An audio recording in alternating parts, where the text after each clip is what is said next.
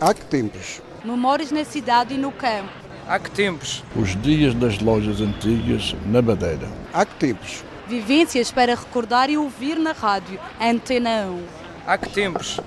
Bom dia, senhor. Tudo bem? José Freitas é o único rosto por detrás do balcão da Casa Covilhã, uma das lojas mais antigas da Rua das Pretas, no Funchal. Há muito que deixou de ter o letreiro à entrada. Era oval e dizia Casa Covilhã e tinha pintado uma ovelhinha uma ovelhinha ao centro. O nome da casa, na Rua das Pretas, número 32, teve origem noutra cidade, fria e distante. Os tecidos vendidos a metro na loja eram fabricados na Covilhã. A Casa Covilhã abriu há cerca de 70 anos e durante décadas foi um espaço do comércio tradicional com muita procura. Camisa e calça de homem vendíamos.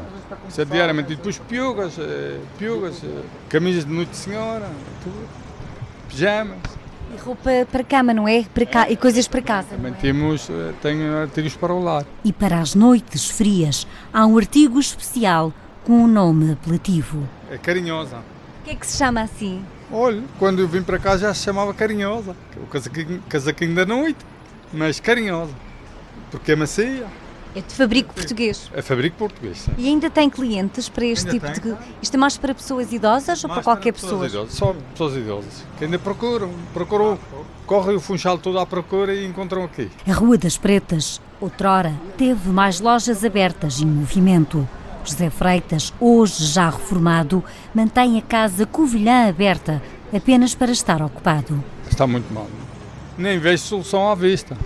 Sinceramente, não vejo solução vista. Para o comércio tradicional, não. Porque as pessoas agora, antigamente ao sábado, ao domingo, vinham, as pessoas vinham ao Funchal ver as montras.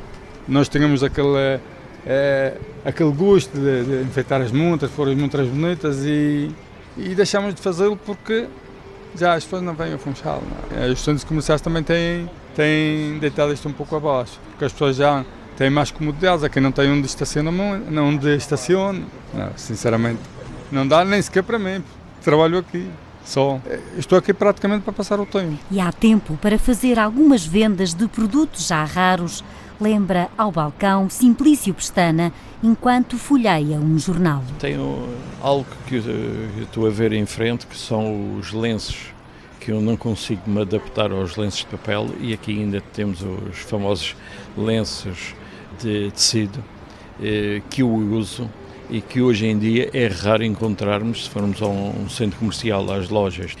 Há um produto que o Sr. José vende, eu sei que ele vende muito para as pessoas de uma certa idade, principalmente na época do inverno, que é as chamadas cerolas, que hoje em dia não encontramos em parte nenhuma, mas as pessoas quando as querem vêm à Rua das Pretas. Entre os clientes, há os que, como José Adriano, lamentam a cidade de hoje, com ruas do comércio antigo vazias. No outro tempo, todas as lojas vendiam. Ou pouco ou muito vendiam. Agora, Nicos, é porta sempre, porta sempre, porta sempre, fecha. Porta sempre, porta sempre, fecha. A gente vai à Rua das Pretas, vai à Rua de João de Aveira, porta fechada. Eu disse, para onde é que vai este, este país? E é que se vê no nosso país. O senhor é cliente do comércio assim tradicional, Ai, as lojas, sabe por aqui, tem coisas mais frescas. São as originais. Nem vem nada de Espanha, nem de, dos países para aqui. Não, aquilo que é português é muito bom. Até as mulheres. E o senhor, o que é que compra nesta loja habitualmente? Olha, é- é- as lojas, é, olha, camisa todo fora de, de homem de senhora. Senhora é para a minha mulher. Praticamente quase todos os dias entro dentro desta casa, pelo menos para um, um- uma cavaqueira matinal com o Sr. José. Entra, às vezes para conversar, alguém senta para conversar mais. E outros dias? Desejo um bom dia Bom dia para e que muita sorte no seu negócio. Muito Mas, obrigado. em especial, a, a sua donha. Ah, sim, sim. Muito obrigado. Um trabalho de Celina Faria, com pós-produção áudio de Paulo Reis e gravação de Miguel França.